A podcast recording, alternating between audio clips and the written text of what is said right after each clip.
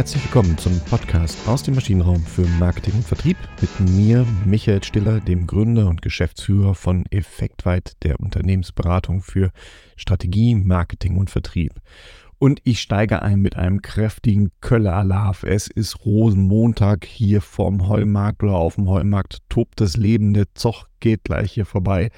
Trotzdem gibt es heute nochmal auch eine Folge aus dem Maschinenraum. Wir machen keine Jäckepause, sondern äh, ich nutze eine kleine Partypause, um halt genau das hier einzuspielen. Ähm, wir haben uns in den letzten drei Folgen mit den Trends 2024 äh, beschäftigt und ich habe euch ja versprochen, dass wir uns mehr um diese Trends kümmern werden, über die Herausforderungen, die ihr uns mitgegeben habt wo ihr gesagt habt, hier Michael, spricht doch darüber mal ein bisschen mehr. Das war im Bereich Strategie, Alignment und Empowerment. Das waren ganz große Punkte im Bereich der Marke, natürlich das Marketing Automation und äh, im Bereich des Wachstums generell die Neukundengewinnung. Und das werde ich auch tun, aber heute noch nicht. Ne? Weil heute gibt es nochmal ein anderes Thema ähm, was mir jemand äh, aus der, aus der LinkedIn-Community beigetragen hat. Vielen Dank dafür, auch Oliver. Und das Thema ist äh, ein super spannendes, was ich auch immer wieder sehe, wenn wir in irgendwelche Projekte reinkommen, wenn wir äh, Teams begleiten dürfen. Das ist diese ellenlange To-Do-Liste. Kennt ihr, oder? Dieses Ding, Excel, 123 Zeilen, äh, weil man ja auch immer denkt, okay, wir haben da wahnsinnig viel To-Dos drin, habe ich da drin jetzt Verantwortlichkeiten, Timings, Status, Kurzberichte, Kategorisierung. Das ist dann halt so ein ewiges Excel-Monster. Und was passiert? Man trifft sich wieder in seiner, ja, weiß nicht, wöchentlichen, zweiwöchentlichen, monatlichen Runde. Diese Excel-Liste wird als erstes aufgemacht und dann geht man da durch. Und äh, das fing irgendwie alles ganz fluffig an. Man hat so die ersten fünf, sechs äh, To-Dos aufgenommen in seinem Projekt. Und dann hat man weitergemacht und diese Excel-Liste wurde länger und länger. Und das Doofe ist, mittlerweile verbraucht ihr ungefähr die Hälfte des Meetings allein mit dem Durchgehen dieser dämlichen Excel-Liste. Und keiner weiß mehr so genau, was er, was er tut. Es hat auch gar keinen richtigen Zug mehr, ne? weil jeder denkt so, ja, habe ich wieder nicht geschafft. Nächstes. Äh, es bringt also gar nichts. Und die große Frage ist, wie gehe ich denn damit eigentlich um? Also wie kann ich diese To-Do-Liste verschwinden lassen und wie komme ich wieder zurück zu, ähm, ja, zu, zu effizienten, effektiven, vielleicht auch erstmal effektiven Meetings ne, und effektiven Projektmanagement. Und in der Tat ist es so, und das ist, glaube ich, ja echt eine, eine Sache, die haben wir uns angeeignet. Wir haben uns ein bisschen unterschiedlicher Methoden bedient und ähm, haben die ein bisschen geändert, so dass aber das, was wir haben wollten, erhalten geblieben ist. Und die, der Kernansatz ist Scrum. Äh, Scrum, Riesen-Hype. Ich, irgendwie gefühlt gar nicht mehr so en vogue, wie es mal vor drei, vier Jahren war, wo uns jeder Kunde auf äh, Scrum angesprochen hat. Ähm, ein, man, man, man denkt, ein agiles Set äh, was irgendwie einen möglichst viele Freiheiten lässt. Nee, ist aber nicht so, ist total regelbasiert. Schon sehr spezifisch, ein, ein enges Korsett, in dem ich mich bewege. Das ist der Preis für diese Freiheit, die ich mir dann innerhalb dieses Korsetts kaufe.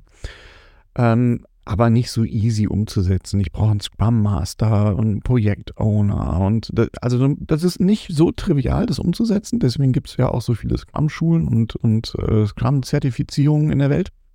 Was wir aber gemacht haben, wir haben gesagt, okay, nichtsdestotrotz gibt es ja bestimmte Elemente, die ich daraus nutzen kann und die mir helfen. Und die Basis oder ein, ein Kernelement ist für uns das Kanban-Board. Kanban-Board habe ich hier auch schon mal in der Folge mit euch besprochen.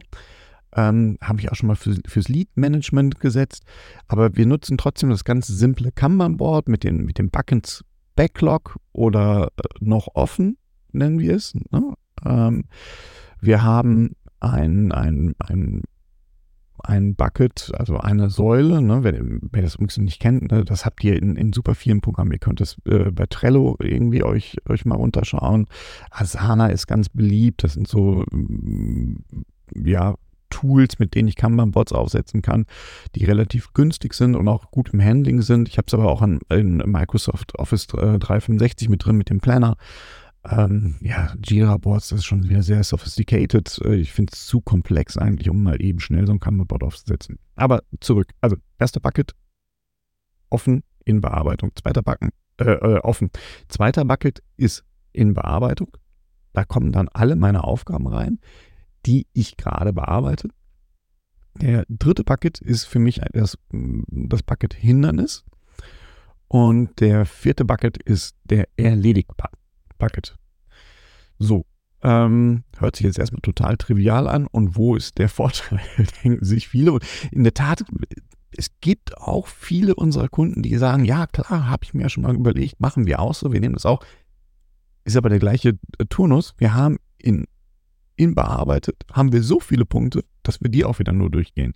Habe ich total oft. Gibt auch total viele Resistente. Weil jetzt kommt der Riesentrick bei der ganzen Geschichte. Ihr müsst euch einen Zeitraum setzen, in dem ihr regelmäßig über diese To-Do-Liste sprecht. Das kann jede Woche sein, alle zwei Wochen, alle vier Wochen.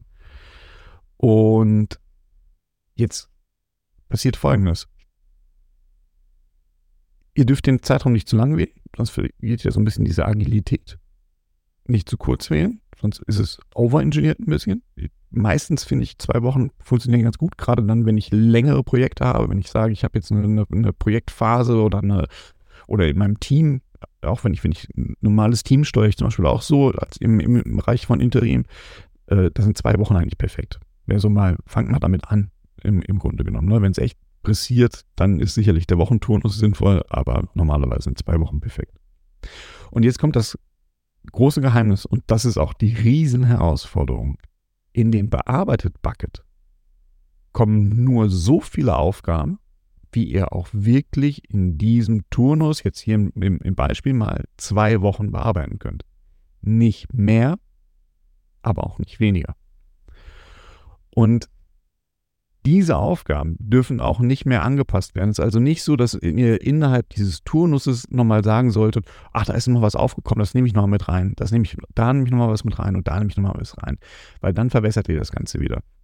Deswegen auch den Zeitraum nicht zu lang wählen. Nun, idealerweise habt ihr einen Überblick, was passiert in den nächsten zwei Wochen. Ansonsten habt ihr sowieso noch ein anderes Problem im Unternehmen. Also nehmt diese Aufgaben mit rein und dann bearbeitet ihr die. Und jetzt euch wird auffallen, ja, Moment mal, am Ende dieser zwei Wochen habe ich aber nicht alles erledigt. Oder ihr habt alles erledigt. Wenn ihr immer alles ganz easy erledigt habt, dann habt ihr zu wenig Aufgaben drin gehabt. Ist mir aber noch nie untergekommen. Die meisten Teams nehmen erstmal zu viel rein. Und dann stehe ich da am Ende dieser zwei Wochen und dann, ja, habe ich nicht erledigt. Äh, Nehme ich nochmal mit in die nächste Woche. Oder in den nächsten Turnus, in den nächsten Sprint, nennen wir das dann auch. Ähm, und das ist falsch. Denn ihr müsst die Aufgaben so schneiden und auch so ausformulieren, dass das, was ihr machen wolltet, innerhalb dieser zwei Wochen auch machbar ist. Ne? Und ihr müsst jemanden haben, das sind der Teamleiter, der Projektleiter, der Abteilungsleiter, wer auch immer, der darauf achtet, der auch darauf nochmal anspricht zu sagen, nee, wir nehmen die Aufgabe jetzt bitte nicht so mit wieder in die nächsten zwei Wochen, sondern wir formulieren das bitte einmal nochmal um was passiert jetzt in den nächsten zwei Wochen ganz genau? Was hast du dir vorgenommen? Was ist am Ende fertig? Na, und das ist ein ganz wesentlicher Teil, weil dadurch schaffe ich es nämlich, dass in meinem inbearbeitet Bucket nicht mehr nur wirklich so viel ist, wie ich auch gerade bearbeite. Und dadurch vermeide ich diese ewig langen To-Do-Listen mit den To-Dos, die ja sich dann einfach anhäufen. Das ist eine Hölle Disziplinierungsaufgabe. Unterschätzt es nicht. Ne? Ihr werdet da wahrscheinlich auch und äh, nicht aufgeben. Ne? Ihr werdet so, weiß ich nicht, drei, vier Monate bestimmt brauchen, bis das mal irgendwie so drin ist, dass ihr wirklich nur die Aufgaben so schneidet, nur so formuliert, dass ihr sie in zwei Wochen erledigen könnt. Und ähm, wenn es aber einmal so weit ist, dann kommt ihr auf einmal in einen wunderbaren Arbeitsflow. Ihr habt nicht mehr dieses Gefühl, das ist ja nämlich noch ein Seiteneffekt, ich habe dieses Hamsterrädchen, ne? weil jeder, der diese Liste sieht, mit diesen ellenlangen Aufgaben, diese Excel-Liste, wo wir dann so durchscrollen und irgendwie unsere Aufgaben finden müssen, jeder, der sieht, ist ja total demotiviert. Du weißt ja genau, ist eh ja nicht schaffbar, ist doch egal. Na, meckert ja keiner, ob jetzt 100 von den 120 Aufgaben, die in dieser Excel-Liste stehen, ob da jetzt 10 mehr oder weniger erledigt sind. Who cares? Kriegt ja auch keiner mehr richtig verarbeitet. Ne? Aber wenn du diesen Bucket hast und der muss leer sein, der muss am Ende dieser zwei Wochen leer sein, dann ist das was ganz anderes. Und jetzt kommt auch der Punkt, wenn ihr die Aufgaben erledigt habt, habt ihr jetzt in all diesen Boards eigentlich die Funktionalität, ich klicke auf erledigt und dann verschwindet die Aufgabe. Macht es nicht. Nehmt diese Aufgabe und zieht sie mit dem ganzen Team von links nach rechts, von innen bearbeitet, in erledigt. Da könnt ihr dann immer noch auf, auf erledigt klicken. Aber das hat was Psychologisches auch nochmal. Also das Team sieht, ah, guck mal, erledigt und der Bucket wird leerer und dann ist er irgendwann ganz leer. Cool, wir haben wieder zwei Wochen lang, haben wir echt was geschafft. Da wird auch ein bisschen was stehen bleiben und das triezt dann auch ein bisschen das Team. Ne? Dann sagen die, ja, äh, ätzen, hätte ich anders formulieren müssen, hätte ich mehr dran ziehen müssen, habe ich aus den und den Gründen nicht geschafft. Das ist aber auch, auch Teil der Wahrheit, dass auch das ja Sinn macht. Nun, den Hindernisbucketing hat natürlich auch, weil manchmal ist es ja so, dass da passiert, da geht's nicht, ne? Da funktioniert die Schnittstelle nicht, das Wetter spielt vielleicht nicht mit, äh, äh, whatever. Dann sind das so Punkte, die sind im Hindernisbucket und das sind auch vor allem die Punkte, da muss sich der Teamleiter, der Projektleiter darum kümmern. Ne? Der muss das Spielfeld wieder freiräumen, damit dieses Hindernis weg ist und wir das wieder in Bearbeitung packen können. Und dann macht er am Ende des Wochen, am, am Ende dieses, dieses Turnes, dieser zwei Wochen, sprecht er darüber, wie es gelaufen, was hat gut funktioniert, was hat weniger gut funktioniert. Und dann füllt ihr wieder den in bearbeitet Bucket mit den offenen To-Dos, die sich ja angesammelt haben. Ne? Also alles, was während dieser zwei Wochen reinkommt, was euch noch einfällt, das kommt dann in die offenen Punkte und dann zieht ihr das einfach wieder rüber. Und dadurch vermeidet ihr wirklich diese ellenlange To-Do-Liste. Also, nochmal ganz kurz zusammengefasst. Kanban-Board anlegen, vier Buckets in Bearbeitung, beziehungsweise ich fange mal an mit offen, in Bearbeitung, Hindernis, erledigt, klaren Tonus ansetzen, immer nur so viele Aufgaben von offen in, in bearbeitet schieben, wie ihr auch in diesem Tonus erledigen könnt. Nicht einfach die Aufgaben stehen lassen, wenn sie nicht erledigt sind, sondern umformulieren. Am Ende damit ihr klar habt, beim nächsten Turnus kriegen wir diese Karte auf jeden Fall weg aus in bearbeitet. Und das ist die, das ganze Geheimnis. Versucht es mal, probiert es gerne aus. Ansonsten fragt mich gerne, schreibt mich an unter m.stiller.effektweit.de. Äh, über LinkedIn erreicht ihr mich sowieso immer. Da habe ich auch jede Menge Posts dazu. Oder bucht euch einfach einen Termin über unsere Homepage. Ich würde mich freuen, mit euch ins Gespräch zu kommen. Ansonsten freue ich mich auch ganz besonders, wenn ihr diesen Podcast liked, teilt und vor allem wieder nächste Woche reinhört. In diesem Sinne, mit einem kräftigen Alarv aus Köln. Bis zur nächsten Woche. Da ist nämlich alles vorbei. Und dann hören wir uns hier wieder. Bis dann. Tschüss.